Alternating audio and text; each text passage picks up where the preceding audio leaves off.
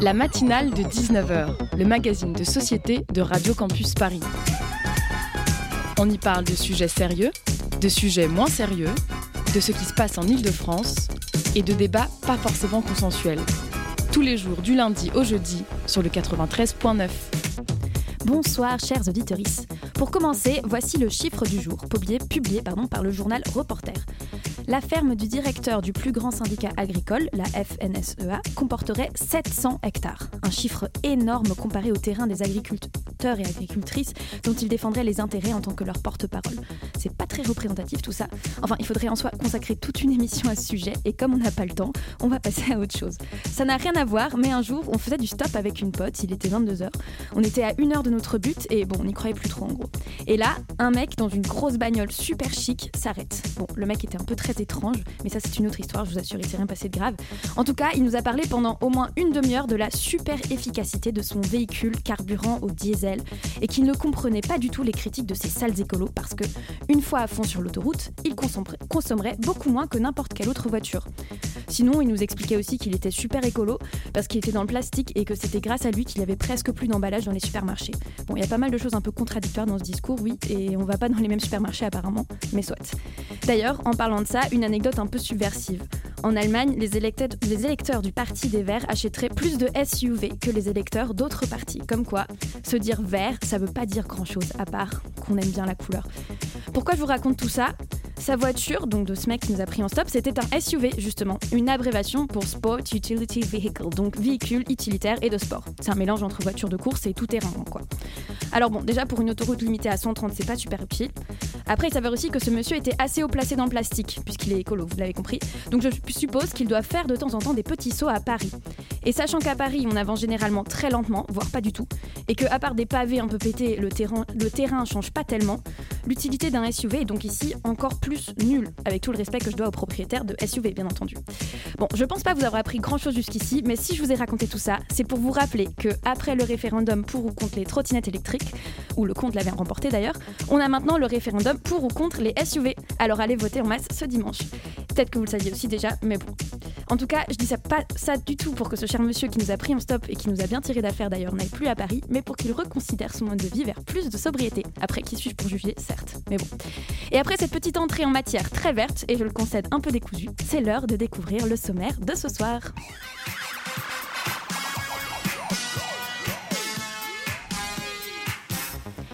Hier s'est clôturée la 51e édition du Festival international de la bande dessinée d'Angoulême. Paula, non, Paula Gomez, pardon, éditrice de bande dessinée et fondatrice de la maison d'édition indépendante Saïd Kona Press, est avec nous ce soir pour parler BD au micro de Hugo Traversier. Ensuite, nous accueillerons Roboc qui dévoile son EP À tout faire le vendredi 2 février, une interview qui sera menée par Danzel Kai. Vous êtes bien sur la matinale de Radio Campus Paris, il est 19h04 et entre interview, Zoom, les chroniques de Rosalie Berne et Simon Marie et musique, nous sommes ensemble pour une heure. La matinale de 19h sur Radio Campus Paris. Et tout de suite, c'est donc l'heure de notre interview. Bonsoir Hugo. Bonsoir et bonsoir Paula Gomez. Bonsoir. merci d'être avec nous. Vous êtes la fondatrice de la maison d'édition indépendante de bande dessinée Setkona Presse, qui a été créée en 2022. Au centre de cette maison d'édition, il y a la diversité et euh, ça repose sur des choix éditoriaux. Et bon, des choix la diversité, représenter la diversité est au centre de vos choix auditoriaux, excusez-moi. Et les récits présents dans votre catalogue sont inclusifs. Ce week-end du 25 au 28 janvier, c'était le festival d'Angoulême. Qu'est-ce que ça représente pour vous? Euh, comment dire? Angoulême, bah, quand on est dans la bande dessinée ou quand on aime la bande dessinée, Angoulême, c'est le rendez-vous euh, pour tout le monde, aussi bien les lecteurs, les lectrices que les éditeurs, éditrices. C'est vraiment le grand rendez-vous français et c'est un peu ce qui va lancer euh, l'année éditoriale pour, euh, pour, pour, tout le monde. Euh, qui, et après aussi, ça lance tout plein de, de festivals et on va dire que ça s'arrête plus ou moins jusqu'à Saint-Malo en octobre ou novembre, je dirais. Très bien. Et vous n'y étiez pas, vous me disiez en régie Non, en effet, je n'y étais pas parce que bah, c'est quand même un très très gros euh, festival et il faut quand même être une très très grosse maison d'édition ou au moins une maison d'édition qui a un peu plus d'un an d'expérience et euh, que trois titres euh, au catalogue. Oui, et justement, vous me disiez que vous faites un choix intéressant, vous privilégiez la qualité à la quantité. Pourquoi ce choix et pourquoi c'est important de faire ça? Je Oui, en effet, je, fais des choix. Je fais des choix. J'ai que trois titres jusqu'à présent. Normalement, cette année, je vais aussi en éditer trois. Et ça va avec mes, choix d'avoir lancé une maison d'édition qui était pour plus de diversité, aussi bien dans les autoristes, euh, aussi euh, de mieux accompagner les titres. C'est un titre, ça, ne vit pas que euh, pendant trois semaines quand c'est en librairie. En, réalité, un titre, ça peut vivre plusieurs années. Donc il faut savoir le faire vivre, il faut savoir le donner envie aux lecteuristes de, de le découvrir, donner envie aux libraires de l'accompagner sur du long. Euh, et, aussi, c'est, on va dire, un choix écologique, et là qui reprend votre introduction, parce que euh, bah, il y a beaucoup de livres. En, France, il y a plus de 6000 titres de bande dessinée qui sont sortis par an. Euh, tous ne trouvent pas au final leur, leur, leur en plus de ça, le, le tirage moyen est à 3000 exemplaires. Soyons honnêtes, les 3000 exemplaires ne sont pas achetés. Ce qui donne au final que eh ben, tout ça, ça part au pilon. Euh, c'est une chose qu'on m'a très vite appris, euh, ce qu'était le pilon, ou savoir de... Euh, bon, on, on, édite, on imprime, et une fois que c'est pas acheté, on détruit. Donc ça fait du papier, en fait, qui est détruit. Alors qu'on sait que bah, le papier, c'est une ressource qui va disparaître. En plus de ça, moi, j'ai décidé de lancer une maison d'édition plein quand on était dans la crise du papier et de l'encre où tous les prix ont flambé. On m'a raconté de mais avant c'était vachement bien, c'était pas cher. Moi, j'ai jamais connu le c'est pas cher. Moi, j'ai juste connu c'était cher. Donc je trouve ça un peu dommage de bah, d'éditer, euh, à faire de très grands tirages pour que tout ça après ça parte à la poubelle et alors qu'on a une crise du papier. Euh, donc oui, euh, éditer peu, peu de titres, avoir aussi un tirage faible. moi j'ai mon plus gros tirage c'est que 1000 exemplaires, c'est rien. Mais tout ça, ça va avec une politique écologique, on va dire. Ok, c'est super. Et justement, on peut, pour tirer moins, il y a aussi c'est assez, ça a quelques années, mais les liseuses, qu'est-ce que vous en pensez? Est-ce que c'est une bonne alternative écologique? J'ai pas d'avis sur les liseuses euh, parce que pour ça, je vous dirais, il me faut des chiffres. Il faut savoir combien, euh, quelles sont les matières premières qui sont nécessaires à la fabrication d'une liseuse. Est-ce que les gens lisent vraiment beaucoup sur une liseuse? À partir de combien de temps passé elle est rentable et elle est, son empreinte carbone est, euh, est annulée? Et après, euh, moi, je fais des bandes dessinées et les liseuses, si je dis pas de bêtises, c'est principalement en noir et blanc. Donc, euh, ça pourrait être bien pour des mangas. Il faudrait demander à des gens qui lisent des mangas, est-ce que les liseuses, ça pourrait être bien? Euh, mais là, moi, je fais des bandes dessinées avec beaucoup de couleurs, donc non, les liseuses, c'est pas encore pour, c'est pas encore une bonne alternative pour moi là tout de suite. c'est vrai que j'avais pas anticipé ça. pourquoi la bande dessinée et qu'est-ce qu'elle représente dans votre vie? Qu'est-ce qu'elle vous a apporté? Euh, la bande dessinée, c'est. je, vais, avoir une réponse très très nulle. C'est supra cool. non, mais c'est génial. C'est la meilleure réponse. non, c'est supra cool parce que euh, c'est déjà accessible à tout le monde. Euh, savoir lire, c'est. J'aimerais dire que c'est accessible à tout le monde, mais ça peut très vite devenir très compliqué. le style d'un auteur ou d'une autrice, il faut que ça soit accessible. Moi, j'ai beaucoup de mal à lire euh, Virginia Woolf. J'adorerais lire Virginia Woolf, mais je n'y arrive pas, donc euh, c'est pas grave. Euh, et si par contre quelqu'un fait des adaptations en bande dessinée, je voudrais bien les lire. mais au-delà de ça, il y a aussi ce côté de on a, les personnages sont très vite dessinés, donc on peut se les représenter, ils peuvent devenir nos amis. moi, j'ai grandi, enfin, j'ai découvert le milieu de la bande dessinée et plus principalement du comics quand j'étais ado, et j'ai découvert avec les X-Men. Et les X-Men représentent justement euh, ce mal-être ado parce qu'ils euh, sont très vite euh, refusés par la société, parce qu'ils ont plein de pouvoirs, mais en fait qui sont différents. Donc ça va très bien quand on est ado. Et pour moi, les X-Men, de les avoir en dessin, c'était devenu mes amis. Donc je suis restée un peu cet ado qui est à la recherche de nouveaux amis. Et la bande dessinée m'apporte ça, même si les romans aussi me les apportent, mais d'une autre manière. Et d'une certaine manière, j'ai envie de continuer à faire de la bande dessinée pour ces ados qui recherchent des nouveaux amis, de colorer. Et du coup, faire de la bande dessinée, est-ce que c'est une manière de ne pas grandir et de rester une éternelle adolescente? Alors non, justement, euh, je vais pas dire ça non plus parce qu'il euh, y a de la bande dessinée pour tout type de lectorisme, pour tout type d'âge et pour tout type de sujet. On a beaucoup euh, opposé bande dessinée, c'est pour les enfants et les romans graphiques, c'est pour les adultes. À savoir que roman graphique, ça, ça ne veut rien dire, c'est juste un terme marketing mais il faut vraiment pas me lancer là-dessus. Je vais pas me lancer toute seule sur ce sujet. Euh, mais en effet, euh, non, la bande dessinée, c'est pour tout le monde. Il y a des sujets qui sont très durs euh, et qui, oui, peuvent, passer un petit peu mieux en bande dessinée parce que on n'a pas ce mot qui va nous dire telle personne a subi telle violence, mais on peut nous la suggérer. Donc il peut y avoir des sujets qui sont très durs, très adultes, mais qui passent bien aussi en bande dessinée. Est-ce que du coup c'est pour ça que vous avez fait ce choix de bande dessinée pour aborder les sujets graves d'une manière euh, qui est plus accessible aux jeunes et aux gens? Oui, euh, clairement, je vais, dire ça parce que pour parler de diversité, pour parler d'inclusivité, pour parler de féminisme, euh, si on le fait en roman, on va tout de suite mettre un beau logo c'est féministe avec une couleur un peu violette parce que c'est la couleur du féminisme. Alors que si je vous montre une bande dessinée avec trois copines qui juste décident de sécher les cours et qui après vont vivre une aventure extraordinaire, comme c'est le cas dans Oops de Ginny Spinoza, qui est donc la bande dessinée que j'ai éditée. Euh, faut le savoir en fait que c'est féministe. Je peux, vous, je peux vraiment vous la présenter de manière très très diverse, une fois en disant en fonction de qui est en face de moi de oui oui c'est féministe, c'est trop bien, et en disant non c'est juste comme Alice au Pays des Merveilles. Mais en vrai, la lecture sera de ok, oui, en fait, c'est un sujet féministe, mais en bande dessinée, euh, je peux vous arnaquer de cette manière-là, on va dire. Oui, donc il y a aussi une volonté de ne pas mettre les, les, œuvres dans des cases et de dire on peut l'interpréter comme on veut. Après tout, c'est de l'art et l'art, c'est libre d'interprétation. C'est ça. Euh, après, il y, a, euh, il y a le message de l'autoriste et là, dans le cas, donc c'est une femme. Et oui, elle va parler de son expérience en tant que femme, de son expérience en tant que femme dans une société patriarcale. Euh, et même si j'ai pas vécu dans la même société qu'elle, puisqu'elle est espagnole, je suis française, mais rien que de me retrouver à l'école avec des garçons, bah oui, je sais très bien, enfin, je, je vois très bien ce qu'elle a vécu et je vois très bien ce qu'elle essaie de mettre euh, dans sa bande dessinée. Oui, parce que justement, dans, Oops, vous m'expliquez euh, en amont que c'était euh, trois filles qui se retrouvaient d'un coup dans un monde sans garçons, c'est ça? C'est ça. Donc le postulat de débat, euh, c'est trois filles qui vivent dans un monde sans garçons. Les hommes ont disparu depuis plus d'un an. On ne sait pas trop pourquoi mais ça n'a pas l'air de choquer ou d'avoir dérangé quoi que ce soit. Euh, si vous posez la question de comment on fait des enfants, et eh ben, sachez que la nature a fait son travail et maintenant deux femmes peuvent avoir des enfants, en tout cas dans ce, dans ce, dans ce monde-là. Et euh, elles décident de sécher les cours parce que, bah, comme tout ado, euh, parfois les cours c'est un peu redondant et un peu rébarbatif. Et et en faisant une activité illégale à base de drogue douce, euh, elles vont tomber dans un monde alternatif. Et là, on retombe donc sur nos pattes de comme Alice au pays des merveilles. Et c'est un monde qui leur veut euh, du mal parce qu'il n'y a que des bêtes féroces. évidemment, les bêtes féroces, bah, quand elles voient quelque chose, elles ont envie de le manger.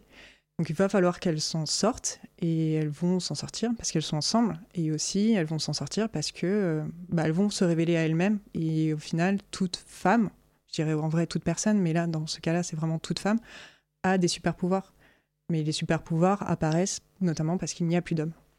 D'accord. Et du coup, en lien avec ça, est-ce que être une femme dans le monde de l'édition, ça a été un combat, ça a été compliqué, ou vu que vous avez commencé euh, seule, c'était relativement différent? J'ai commencé seule parce que j'avais pas envie de justifier certains de mes choix. J'aurais pu m'associer avec une femme euh, qui partageait euh, mes valeurs. C'est plus ou moins ce que j'ai fait indirectement, parce que euh, je suis accompagnée sur ce projet par Marie-Paul Noël, qui est traductrice, éditrice et qui connaît très bien le milieu, beaucoup mieux que moi. C'était donc il m'était nécessaire de discuter avec quelqu'un de ce milieu-là qui le connaît et qui en plus de ça partage mes valeurs, mais j'avais aussi envie de le faire seule. Et oui, de me lancer dans la bande dessinée et de décider d'éditer des artistes femmes ou des artistes LGBTQI+, euh, d'aborder des sujets un petit peu différents. C'était un peu ma manière d'apporter une pierre à l'édifice de il faut plus de diversité, il faut plus d'inclusivité, et au final, il faut un monde qui de la bande dessinée qui représente mieux notre monde. Et j'estimais, enfin, je trouve que le monde de la bande dessinée, pour le moment, est encore très masculin. Mmh.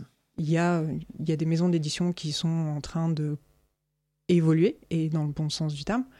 Euh, mais avoir une nouvelle maison d'édition un peu plus, même si je suis toute petite, mais une nouvelle et qui bouge un petit peu, bah, je trouve ça cool.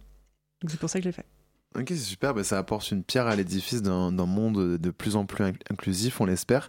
Est-ce que vous êtes positif pour le, pour le monde du futur, je veux dire, en termes d'inclusivité? Euh, je, je, vais être très positive et je vais dire oui. on va éviter le je fais deux pas en avant, trois pas en arrière et on avance comme ça. Non, non, mais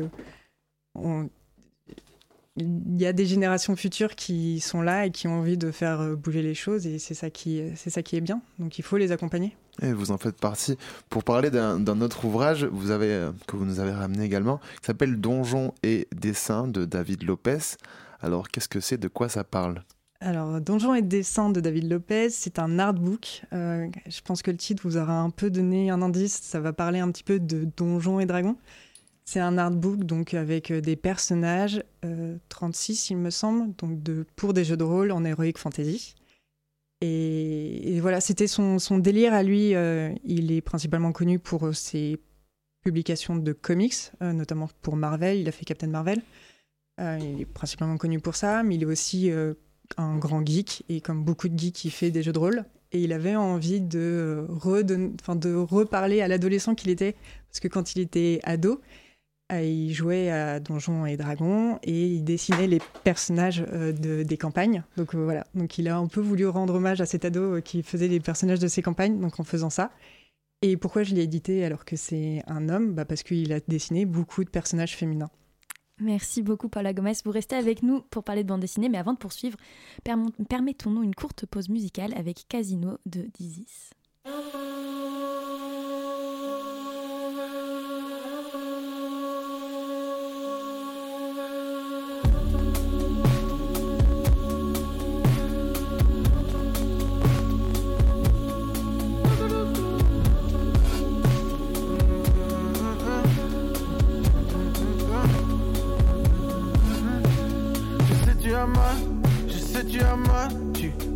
Dit, c'est pas normal, c'est pas normal. Toutes les nuits, viens dans mes bras, viens dans mes bras. Je m'occupe de toi, viens dans mes bras. Rapproche-toi, repose-toi sur moi. Toujours en débat, plusieurs raisons qui se cachent dans les silences de la maison. Comment je vais faire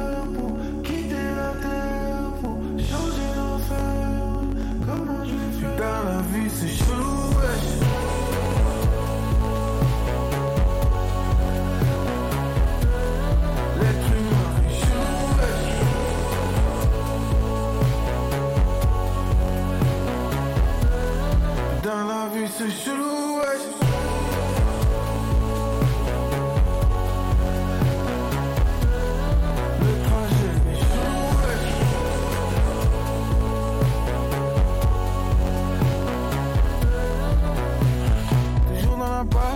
Toujours dans la passe, comme Patino, comme à Vegas, à Deauville, sors du casino. Est-ce que je rêve? Est-ce que je perds? Est-ce que je risque? Est-ce que je lève? Qu'est-ce que je perds si je la quitte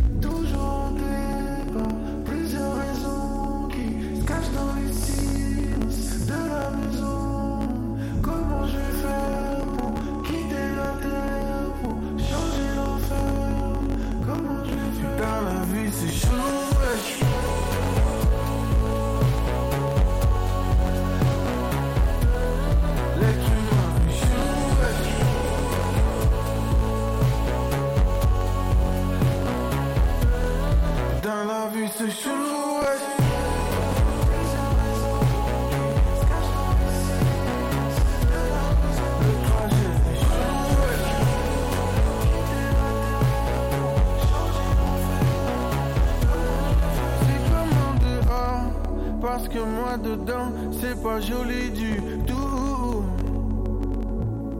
C'est comme en dehors, je sais pas quand je vais sortir, mais ça va pas du tout. Hier j'étais bien, la main sur son sein, plein de bouche à bouche.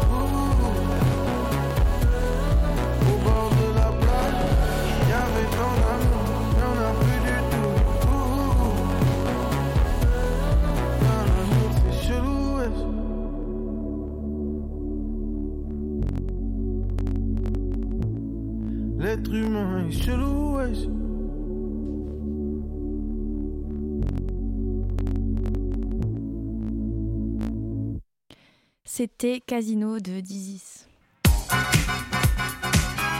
La matinale de 19h. Du lundi au jeudi sur Radio Campus Paris. Il est 19h20 et Paula, putain, pardon, je, galère avec ce nom. Excusez-moi.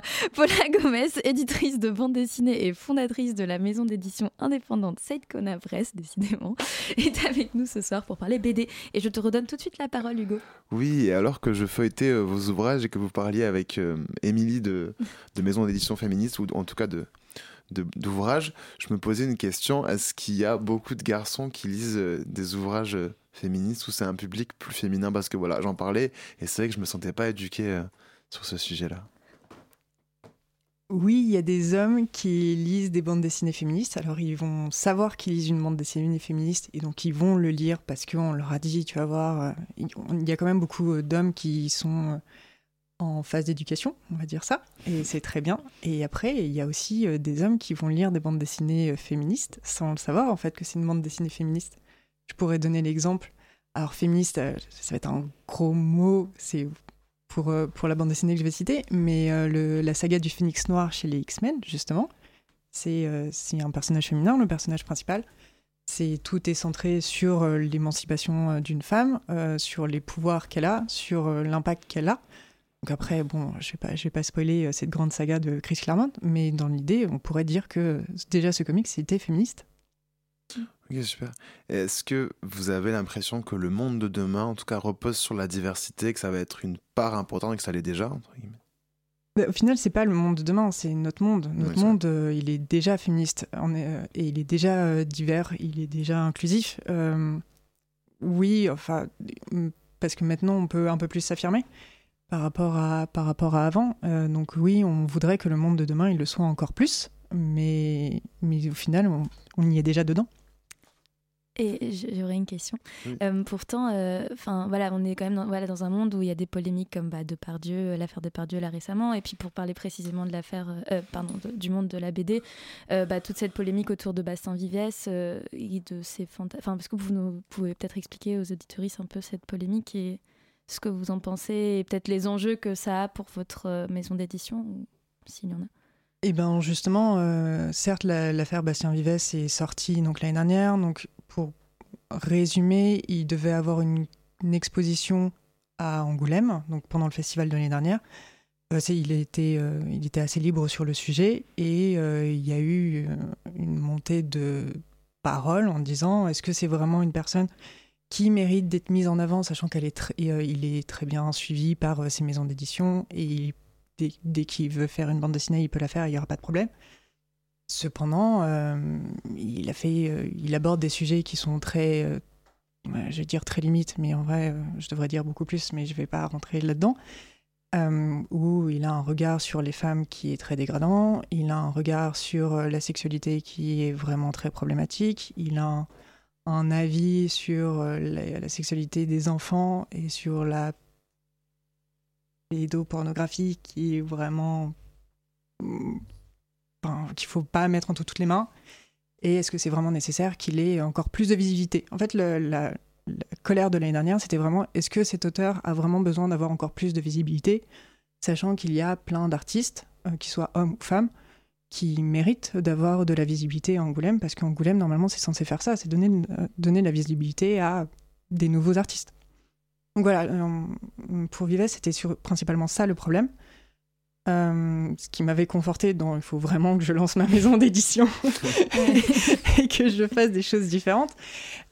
et pour revenir sur le cas de, de Pardieu, bah oui, il y a il y a le cas de Pardieu. Oui, il y a euh, on a le président qui le soutient et qui ne donne pas, qui ne dit rien par rapport aux victimes. Cependant, on est dans un monde où maintenant les victimes et c'est bien commencent à parler plus. Donc il faudrait qu'elles parlent plus et il faudrait qu'elles soient toujours écoutées il faudrait qu'elles soient toujours crues et même si ah oui mais parfois non c'est 1%, c'est pas grave. Euh, donc moi je suis contente de vivre en fait dans ce monde-là où mm. justement on en parle, les gens peuvent parler, et même si ça leur prend du temps, et parfois les affaires sont prescrites, mais elles en, elles en parlent. Et c'était quoi, du coup, le dénouement de l'affaire euh, Vives? Puisque, bon, souvent, voilà, il y a des affaires qui font beaucoup d'écoute, et après, au final, euh, on entend, on ne sait pas le dénouement. Euh, concernant Bastien Vives, eh ben, il n'a pas eu, il n'a pas eu l'exposition. Ok.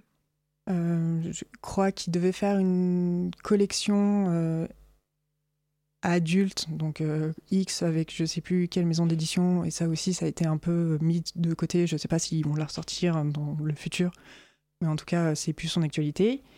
Et, et, notamment, il y a eu une très chouette conférence qui s'appelait, je suis désolée, j'ai oublié le nom, mais une très chouette conférence justement qui expliquait quel était le problème en fait de, Bastien Vives sans parler que de Bastien Vives, mais juste de parler de bah, le monde de la bande dessinée est toujours, enfin c'est encore un boys club et ça serait bien que ça, change.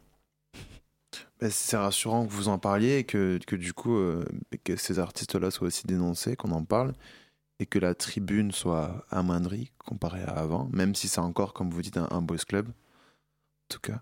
Oui, oui, c'est un, un, un, énorme boys club, mais bon, mais parce qu'on vit dans une société patriarcale. Et eh bon, je voudrais bien vous dire, il faudrait tout cramer et on recommence depuis le début. Mais, euh, mais ça, c'est beaucoup plus compliqué que ça. non, mais c'est plus compliqué, mais c'est aussi pour ça que vous produisez, enfin, que, que, vous éditez des livres qui nous, qui nous éduquent, en tout cas, et qui, nous, qui dénoncent euh, des choses. Même si, comme vous le dites, ça, quand on lit le, livre, on peut ne pas savoir au premier abord que c'est du féminisme, pour, dire le mot. Mais euh, en tout cas, c'est super important, je trouve. Pour revenir à un autre sujet, euh, vous, vous, parlez aussi de manga. Pourquoi est-ce que, moi en tout cas je ressens ça, pourquoi est-ce qu'il y a un engouement qui est toujours aussi fort pour les mangas et qui a été fort depuis le début et qui est encore aussi fort aujourd'hui? Contrairement, en tout cas c'est mon impression, à la BD qui est peut-être un peu moins lue aujourd'hui qu'avant. Euh, à ça, il y a plusieurs explications. Euh, déjà, euh, la, bulle du manga, en vrai, ça fait plus de 20 ans qu'elle existe, la bulle du manga, et on pourrait revenir au club Dorothée. Là, je pense que tout le monde est beaucoup trop jeune pour euh, cette référence culturelle. Je crois que ma mère m'en a parlé. Voilà, merci. Celle-là, je l'attendais. donc, il y a eu toute une génération, il y a eu plusieurs générations qui ont grandi avec le manga, et et notamment, le manga, en fait, c'était pas cher. Bon, maintenant, ça commence à devenir cher, mais je reviens à ma crise du papier et de l'encre. Euh, mais, mais le manga, c'était vraiment pas cher. Je crois qu'on pouvait avoir des tomes pour 5 euros. C'est vachement bien quand on est euh, ado et qu'on veut lire euh, et qu'on a un peu d'argent de poche. Bah, le manga, c'est ça. Et le manga, il y a beaucoup, beaucoup, beaucoup de gens, beaucoup, beaucoup d'histoires très différentes qui sont offertes. Alors que bah, la bande dessinée, je vais caricaturer, mais la bande dessinée, ça peut très vite être perçu comme les histoires de papa et de maman, à savoir Tintin, Astérix, et c'est pas toujours très fun. Et, euh, voilà, en fait, bah, il y a eu aussi, euh, enfin maintenant c'est beaucoup moins le cas, et maintenant les, les maisons d'édition font des bandes dessinées, on va dire indépendantes, qui s'adressent à tout le monde et qui s'adressent aux, jeunes adultes, mais, euh, mais le prix n'est pas le même, la régularité n'est pas la même, voir suivre une série grandir avec c'est euh, One Piece qui a dépassé les 100 tomes ou 110 maintenant en France. C'est énorme de se dire j'ai commencé avec le tome 1 et j'en suis euh, à 110 plus, plus loin et en fait je continue toujours de grandir avec le fils. C'est super cool en fait. Oui, ça devient des objets de collection au final. Maintenant, comme vous dites, les, les prix ont un peu augmenté. Mais, euh, oui. Et du coup, on parlait, en amont, on parlait des, aussi des zines. Est-ce que vous pouvez m'expliquer ce que c'est que les zines? Alors, les zines, non, à la base, les fanzines, donc c'était une production indépendante sur un sujet donné. Donc les premiers, c'était Star Wars, Star Trek et la musique punk. Donc c'était vraiment des gens qui faisaient un petit magazine, donc fanzine, donc de magazine, et sur un sujet dans lequel ils étaient fans. Euh, maintenant, c'est devenu un peu un mot valise euh, pour dire production d'artistes. Donc on en revient là de la bande dessinée. Il peut y avoir toujours des magazines, mais il y a aussi surtout de la bande dessinée. Et euh, c'est euh, cette bande dessinée qu'on fait euh, soi-même, qu'on va imprimer à 10 exemplaires chez Copytop ou qui on veut, et qu'on va vendre dans des salons à sa famille et ce genre de choses. Et c'est ça en fait que moi j'en fais un, j'en fais un. J'ai édité l'année dernière une anthologie donc de zine sur Midsommar qui est donc sur le solstice de l'été, et ça rejoint, non, ça réunit cinq histoires très différentes autour de ce thème qui qu'on peut interpréter comme on veut.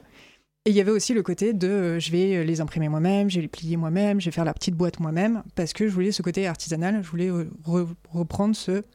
En, vrai, la bande dessinée, c'est pas un livre, une reliure, un dos et, et une agrafe, mais c'est plein, plein de manières possibles de s'exprimer. Et le zine, en fait, permet ça, pour, en tout cas pour moi en tant qu'éditrice et en tant que lectrice, de on fait ce qu'on veut avec le format qu'on veut et on raconte ce qu'on veut. Ok, c'est super. Et en, rapport, enfin, est-ce qu'il y a des œuvres et des artistes qui vous ont particulièrement marqué cette année, que ce soit des livres, des films, de la musique, et que vous pourriez recommander à nos auditrices? En deux mots, parce que c'est bientôt la fin de notre interview, malheureusement. en deux mots, parce que c'est la fin de notre interview. Euh, bah, déjà, je pourrais vous dire d'aller euh, regarder euh, les prix d'Angoulême cette année. Ils sont très, très cool. Et sinon, allez, je vais tricher Bobigny 1972 de Carole Morel et bah, j'ai oublié les noms de, la scénariste, j'en suis désolée, mais c'est à propos du procès de Bobigny qui a ouvert le droit à l'IVG. Ok. Merci beaucoup, Paula Gomez. Oui, merci beaucoup, Hugo aussi. Merci beaucoup, Paula Gomez, d'avoir été parmi nous ce soir pour nous parler donc de bande dessinée. Je rappelle que vous êtes éditrice de bande dessinée et fondatrice de la maison d'édition indépendante Saïd Kona Press. Et avant d'accueillir Rosalie Berne pour sa chronique, écoutons Dal Béton.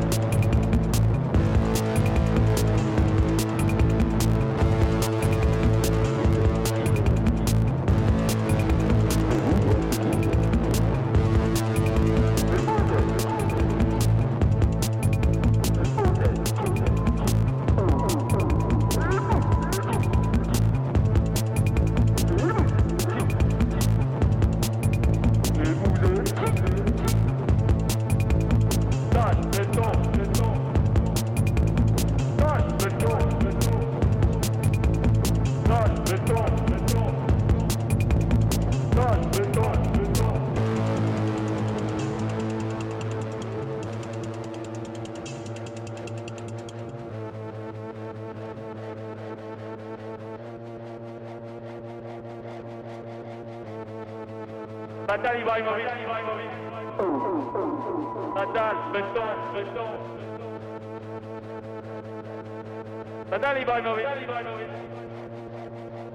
Du sable, du sable.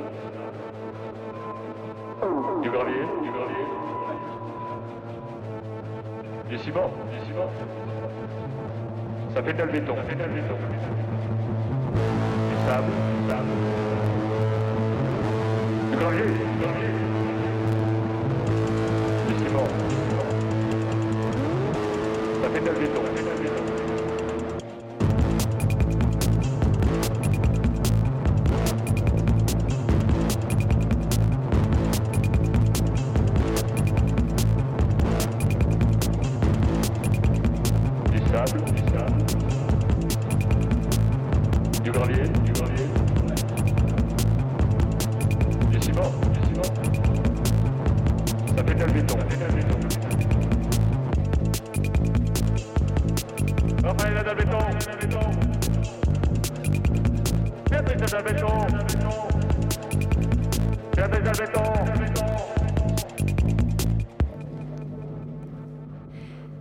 Béton de Dalle Béton.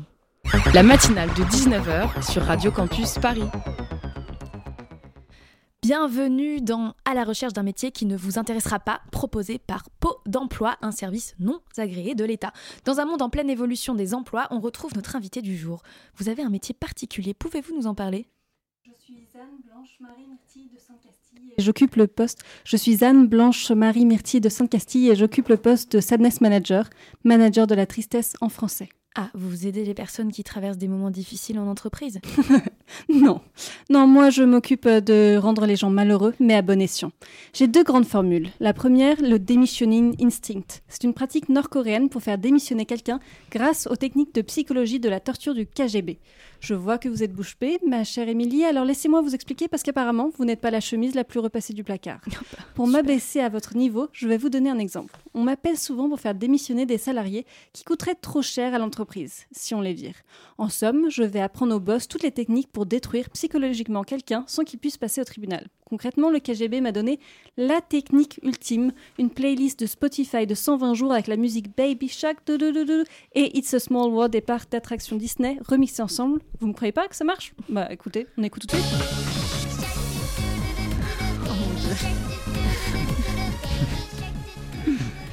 Ah, ce doux son de démission, j'adore. Mais vous trouvez pas qu'on va vous allez un peu loin, vous auriez pu vous arrêter aux albums d'Adèle, quoi. Et puis non, mais en fait, pourquoi ne pas simplement leur trouver un nouveau poste ou leur permettre de changer de carrière? Vous êtes si drôle. Je continue puisque votre capacité à me relancer par des questions est réduite.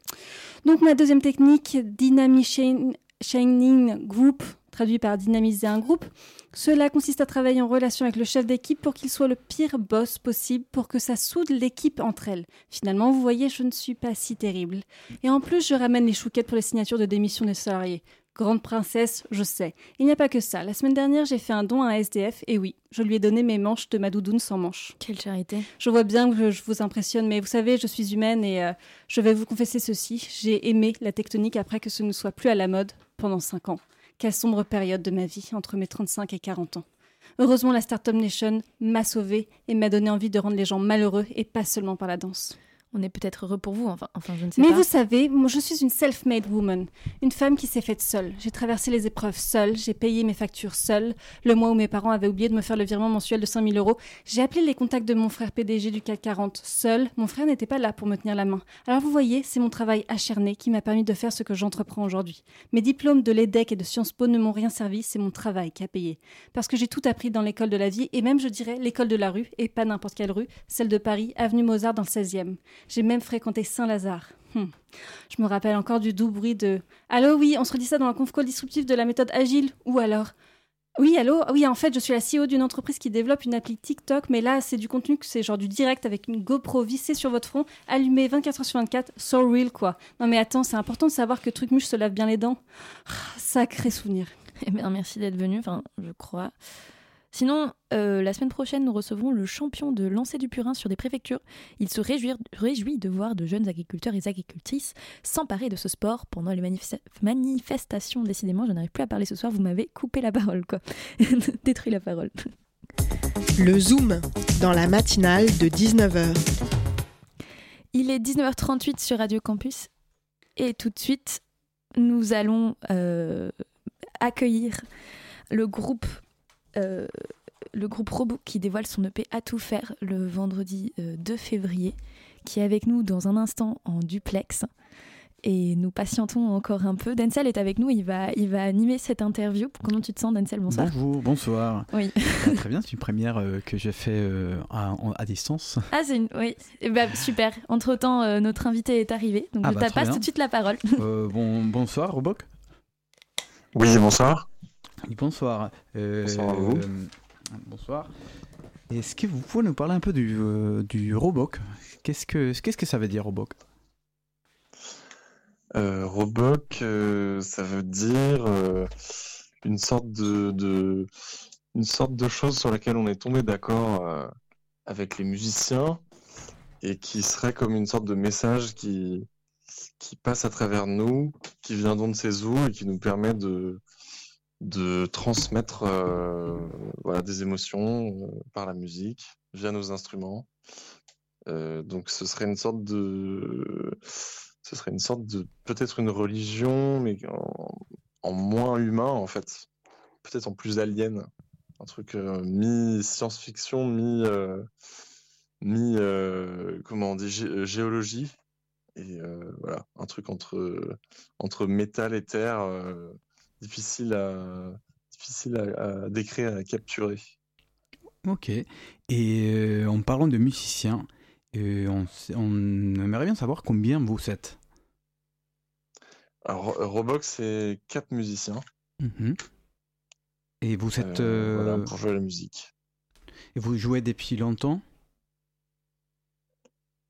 C'est un projet qui s'est développé vraiment à, base de sessions de répétition dans une cave euh, euh, d'un copain. Et en fait, ça fait depuis 2015 qu'on joue et qu'on essaie de trouver un son. Alors, évidemment, on a jeté euh, pas mal de trucs. Voilà. Donc, ça fait quand même longtemps, ouais. Ça fait depuis 2015. Et depuis 2015, vous avez sorti du coup de. Ça, c'est votre. quel- enfin, vous avez sorti combien d'épées?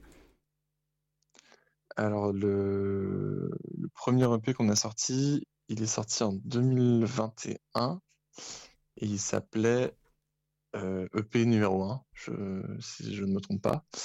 Et euh, le deuxième, il sort euh, là maintenant, il sort vendredi. Donc, Vendredi. voilà, pas, pas tant d'EP que ça.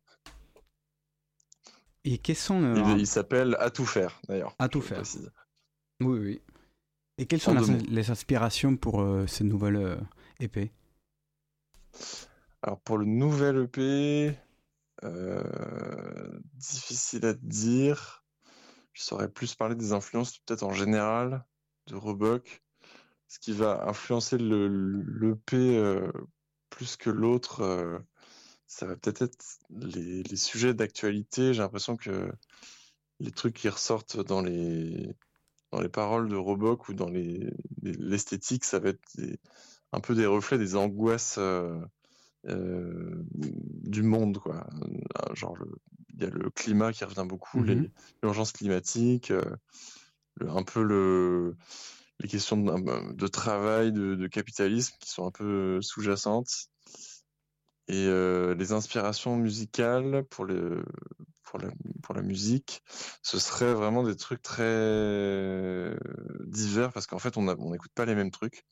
Donc je pense que ça va du garage au, à des musiques électroniques euh, vraiment de club, en passant par le euh, la new wave. euh, voilà, je, Robox, c'est un peu une, couverture qu'on se tire, euh, que les musiciens se tirent chacun de leur côté, quoi, en essayant de, de faire tremper dans leurs influences euh, respectives. J'ai l'impression. J'aurais une question euh, rapidement, je m'incruste dans l'interview. Euh, vous avez parlé beaucoup donc de métal et tout au début, enfin quand vous décriviez votre nom. Comment ça se, est-ce que ça se reflète dans la musique? Euh, ouais, je, je pense.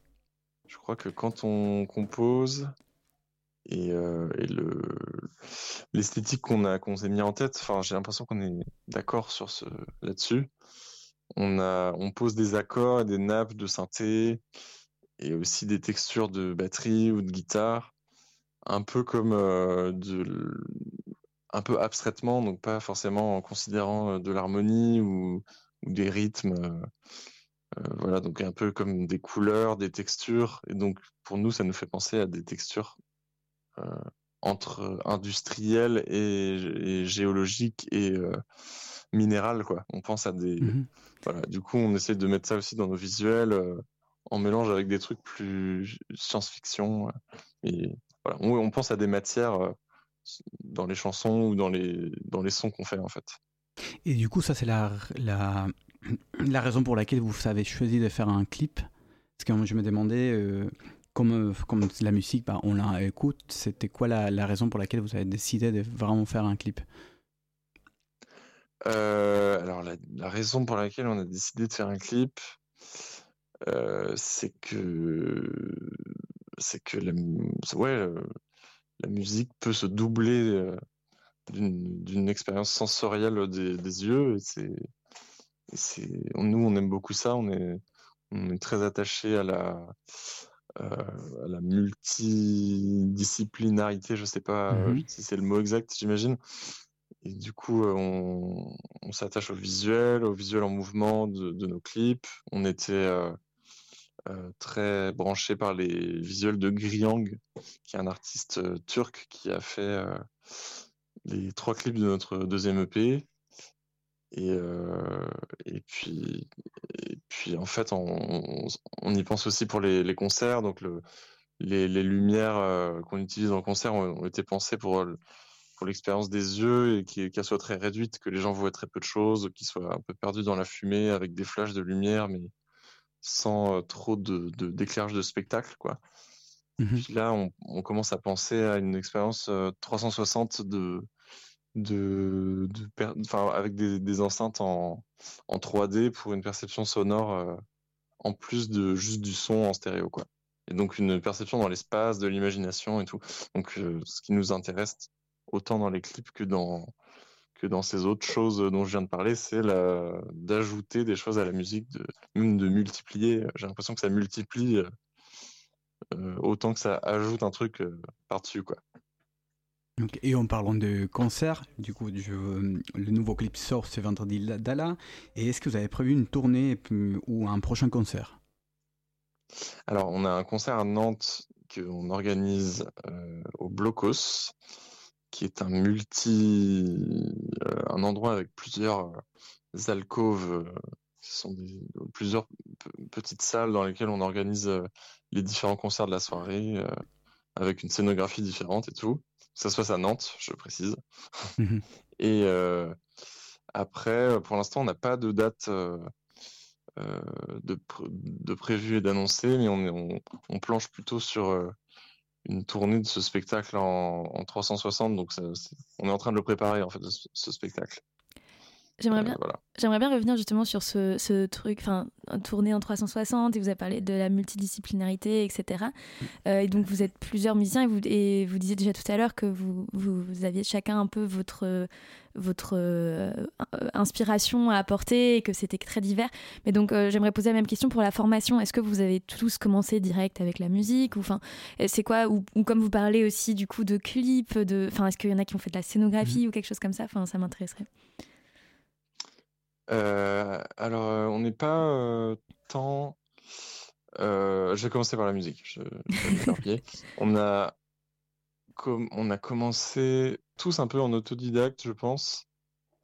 Euh, il y a des membres qui ont... On a tous fait des groupes de rock au lycée. Il y a certains qui ont fait plus une école, un passage au conservatoire. Mais à côté de, ou euh, après en tout cas une, formation un peu en autodidacte, c'était en complément. Du coup, je pense qu'on a tous un côté un peu euh, sur le tas et rock un peu dans ce sens-là, c'est-à-dire de prendre des, d'avoir pris des musiques, de les avoir copiées, de s'en être inspiré, voilà, sans forcément euh, apprendre de manière scolaire des trucs. Et, et, voilà, à côté de la musique, on est, on, est intéressé par la photo, par les, la réalisation de clips, dans d'autres projets. on n'est pas forcément dans la scénographie ou dans les arts visuels, même si certains font un peu de voilà de, de parfois de j'ai pas le mot quand on fait de sérigraphie de trucs comme ça voilà on, ouais on, on, touche un peu à d'autres trucs on, on, fait surtout de la musique mais on, s'intéresse enfin c'est notre métier en tout cas mais on s'intéresse à d'autres à d'autres mmh. choses au visuel ouais voilà. certains s'intéressent à, à, de la réalisation de clips euh, en différents formats, en numérique, même en pellicule, euh, touche à, à du dessin, à de la photo, voilà. Eh bien, merci beaucoup, Roboc. C'est déjà la fin de cette euh, interview. Merci, Denzel, de l'avoir mené. Merci. merci. et avant d'accueillir. Merci à vous de m'avoir appelé. Oui, merci beaucoup. Et donc, on vous rappelle, donc, vous êtes en concert à Nantes, exactement. C'est quoi la date déjà pour nos auditeurs Eh bien, c'est jeudi, le 1er février. Ah bah donc c'est très bientôt, donc tout le monde note. Et avant d'accueillir donc Simon Marie pour sa chronique, je propose qu'on écoute directement une de vos chansons. Euh, voici donc Tout faire de Robox sur Radio Campus Paris.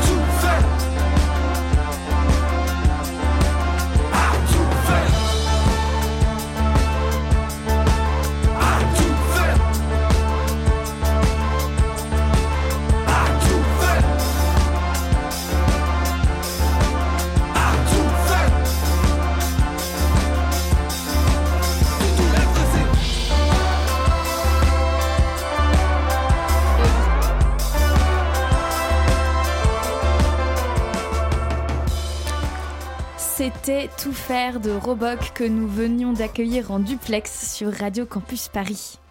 La matinale de 19h. Il est 19h54, c'est presque la fin de cette émission, mais entre-temps Simon Marie est arrivé avec un invité surprise pour sa chronique. Bonsoir Simon et bonsoir Elliot. Bonsoir. Bonsoir. Cette chronique vous est présentée par les étudiants, cette entité démoniaque de gauche malodorante qui ne trouve rien d'autre à faire à foutre qu'une chronique alors qu'ils ont des dossiers à rendre. Et qui vous emmerde. Et qui nous emmerde. Oui, excusez-moi, je suis un peu obligé d'avoir des, des sponsors maintenant parce que la vie euh, est trop chère euh, à Paris. Du coup, euh, je voulais déménager à Nantes justement parce que c'est un peu moins cher qu'à Paris d'une manière générale.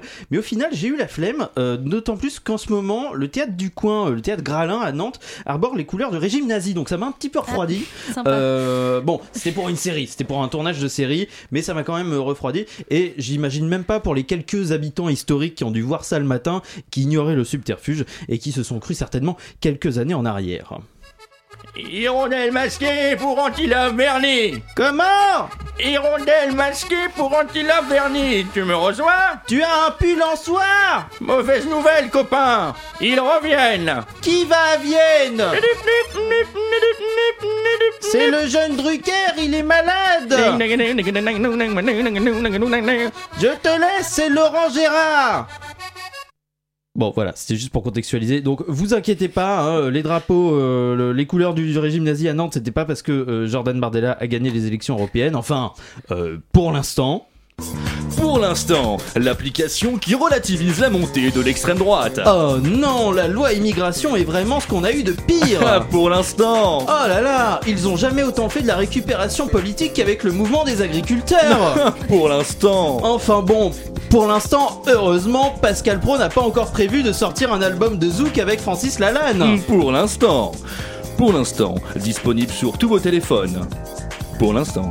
Ouais, désolé, dès que je dis des mots-clés en ce moment, ça lance une pub, c'est un peu Cette compliqué. petite chronique est sponsorisée par SnorVPN, hein, c'est vraiment sans pause, hein Par exemple, Euh, dès que je dis un truc, ça lance une pub, c'est c'est pire que YouTube. Bon, que ça ne nous empêche pas de parler de la grosse actualité du moment, évidemment, à savoir le retour du soap opéra préféré des Français.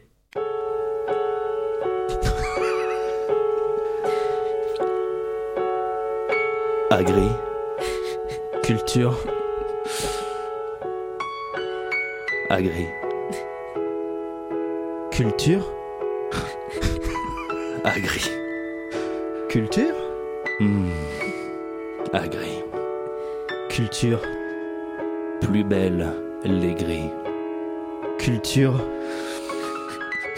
Je crois qu'on s'est trompé de générique. Rick.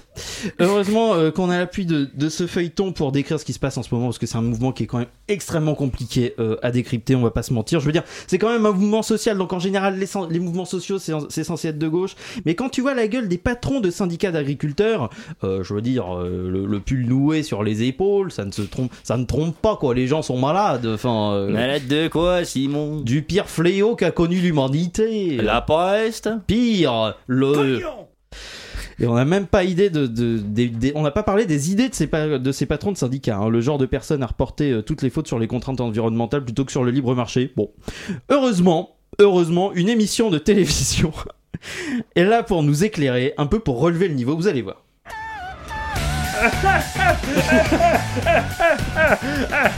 Bienvenue, Françaises, Français, bienvenue dans On n'a pas de tract avec bien sûr Yann Moisson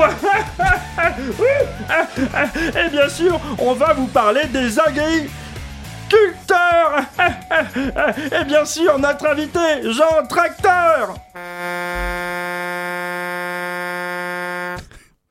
Voilà. Bon. Bon, je pense qu'on va vous laisser sur cette analyse euh, que je ne pourrais pas dépasser. Enfin, surpasser. Bon, euh, j'ai un dossier à faire, vous avez compris. Merci beaucoup tous les deux et c'est déjà la fin de cette matinale. Merci beaucoup à Paola Gomez et Roboc d'avoir été parmi nous ce soir. Merci aussi à Hugo Traversier et Dancel Kali d'avoir assuré, les interviews, Rosalie Berne, Simon Marie et Elliot Janon pour leur chronique et Joey pour les moyens techniques. Et pour finir, merci à vous chers auditeurs, restez avec nous sur Radio Campus et à demain.